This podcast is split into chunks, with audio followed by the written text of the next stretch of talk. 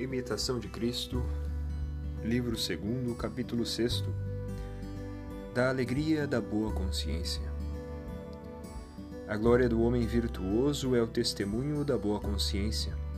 Conserva pura a consciência e sempre terás alegria. A boa consciência pode suportar muita coisa e permanece alegre, até nas adversidades. A má consciência anda sempre medrosa e inquieta Suave sossego gozarás se de nada te acusar o coração. Não te des por satisfeito senão quando tiveres feito algum bem. Os maus nunca têm verdadeira alegria nem sentem a paz interior, pois não há paz para os ímpios, diz o Senhor. E se disserem viver, vivemos em paz, não há mal que nos possa acontecer, e quem ousará ofender-nos?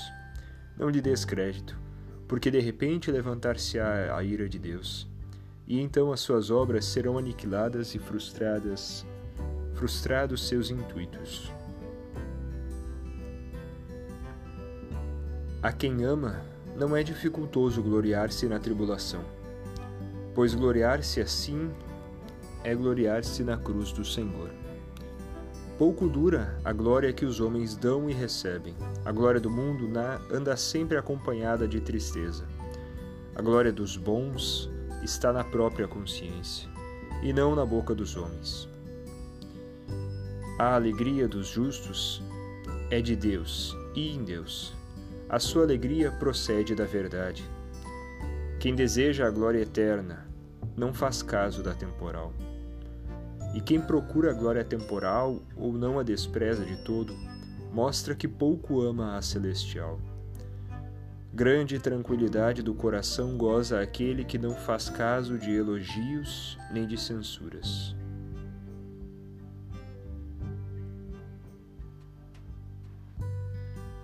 É fácil estar contente e sossegado, tendo a consciência pura. Não és mais santo porque te louvam, nem mais ruim porque te censuram.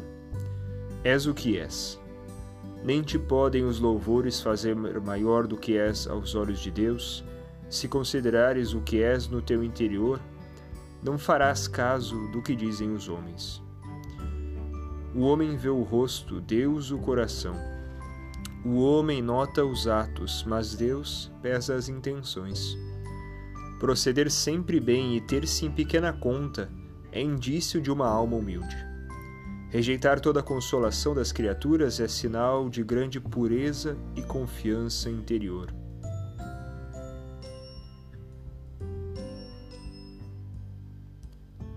Aquele que não procura o testemunho favorável dos homens mostra que está todo entregue a Deus, porque, como diz São Paulo, não é aprovado aquele que a si próprio recomenda, mas aquele que é recomendado por Deus.